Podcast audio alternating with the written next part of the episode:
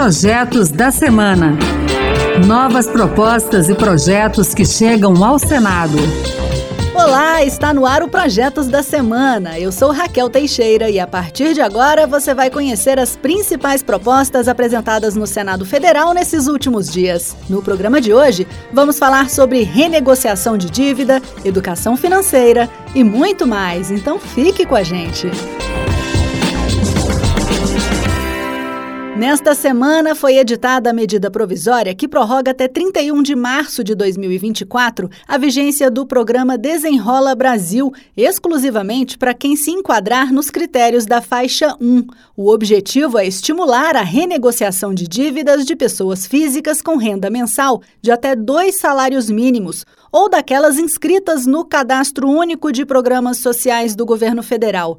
Assim, os devedores interessados em participar do programa terão mais tempo para quitar suas dívidas, podendo fazer isso com recursos próprios ou pela contratação de um novo empréstimo junto a instituições financeiras cadastradas no Desenrola Brasil. Pelas regras do programa, o contemplado ainda terá acesso a um curso sobre educação financeira, medida elogiada pelo senador Rodrigo Cunha do Podemos de Alagoas durante a votação do projeto que deu origem à lei que criou o Desenrola Brasil. Nós temos uma grande desinformação. Então, as pessoas, se sair um repórter na rua ir ao centro de uma cidade perguntando o que é um juros, o que é uma dívida, o que é um juros composto. A senhora se planeja o seu orçamento familiar, quando deve o cartão, sabe que pode ter um outro, uma outra forma de pagar esse cartão sem financiar no rotativo. As pessoas não têm acesso à informação financeira. As regras da MP que prorrogou o prazo de adesão à faixa 1 do Desenrola Brasil já estão em vigor, mas para ser transformado em lei,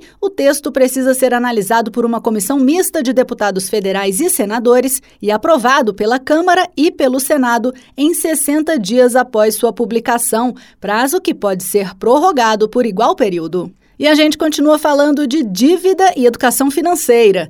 Isso porque o senador Isalci Lucas, do PSDB do Distrito Federal, apresentou nesta semana um projeto que altera a Lei de Diretrizes e Bases da Educação para prever a implementação no currículo da educação básica do ensino de educação e administração financeira. A proposta não prevê a criação de uma disciplina específica para esse assunto. O tema deverá ser abordado em sala pelos professores das matérias tradicionais tradicionais durante as aulas. Isalci Lucas apontou que é importante tratar na escola de conceitos básicos como a importância de poupar, planejar e gerenciar o dinheiro de forma eficiente, além de ensinar sobre como tomar decisões financeiras inteligentes, como investir, fazer empréstimos e lidar com dívidas. Os alunos precisam entender um pouco mais o que é poupança, né, a importância de poupar, a importância de não gastar mais do que receber. Então tem que ter noção financeira para poder tocar a sua vida. Então isso é importante no, no próprio conteúdo. Pode ensinar isso transversalmente, ensinando português ao mesmo tempo a questão dos conteúdos de administração financeira.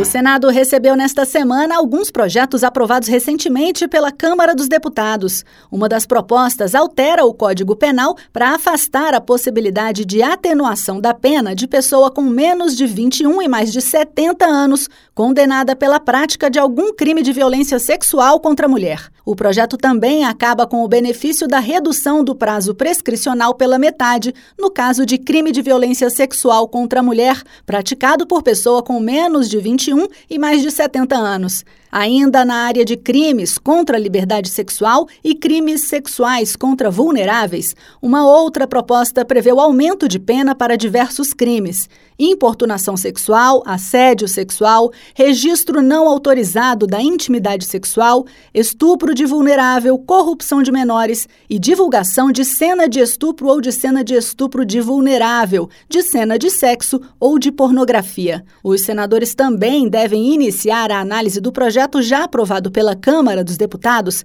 que altera a Lei do Sistema Nacional de Políticas Públicas sobre Drogas. Pela proposta, será criado um programa específico de assistência multiprofissional e interdisciplinar às mulheres usuárias e dependentes de álcool. O senador Flávio Bolsonaro, do PL do Rio de Janeiro, apresentou um projeto que define como direito do usuário de telefonia móvel o bloqueio obrigatório do código e-mail de seu aparelho após fazer o registro de furto, roubo ou extravio do equipamento em alguma delegacia de polícia. Pelo texto, para fazer valer esse direito e agilizar o bloqueio do aparelho, a autoridade policial deve comunicar à Agência Nacional de Telecomunicações, a Anatel, o boletim de ocorrência. Flávio Bolsonaro citou que somente no ano passado foram registradas mais de 999 mil ocorrências de roubo e furto de celulares em todo o país, número 16,6% maior do que o de 2021. Na opinião do senador, o bloqueio rápido do aparelho poderá reduzir esse tipo de crime, porque inutiliza os equipamentos furtados ou roubados, normalmente vendidos ilegalmente para outros usuários. Se alguém que também cometia crime ao comprar um celular roubado de outra pessoa não vai mais poder usar esse aparelho, não tem mais por que roubar celular, porque não vai ter para quem vender. Pode ser o fim do roubo de celulares nas ruas de todo o Brasil. Vale lembrar ainda que o usuário de telefonia móvel também pode pedir o bloqueio de seu aparelho furtado ou roubado diretamente à sua operadora de telefonia.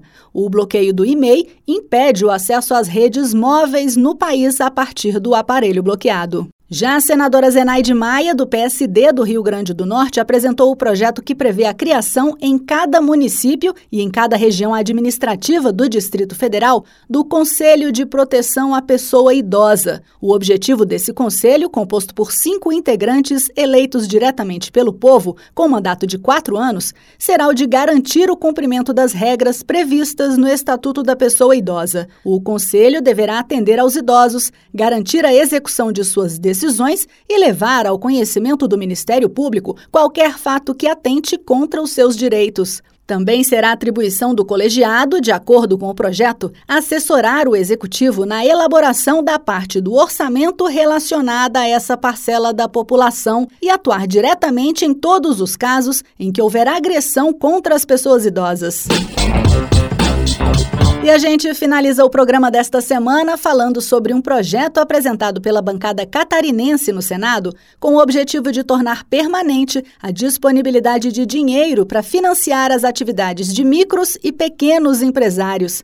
Pela proposta, recursos do Fundo Garantidor de Operações não utilizados na garantia de empréstimos feitos pelos microempreendedores e os valores do FGO recuperados não voltarão para a conta do Tesouro Nacional a partir de 2025 para o abatimento da dívida pública, como prevêem as leis que regulam o Programa Nacional de Apoio às Microempresas e Empresas de Pequeno Porte, o PRONAMP. O projeto prevê que esse dinheiro fique aportado permanentemente no Fundo Garantidor, à disposição dos pequenos empreendedores, como garantia de empréstimos futuros. O senador Esperidião Amin, do PP de Santa Catarina, afirmou que de nada adianta a lei atual dizer que o Pronamp é permanente, se não houver recursos para fazer com que a política de fortalecimento dos pequenos negócios saia do papel. Eu recebi essa sugestão na condição de presidente da Frente Parlamentar do Micronegócio e das Microfinanças e, com satisfação, solicitei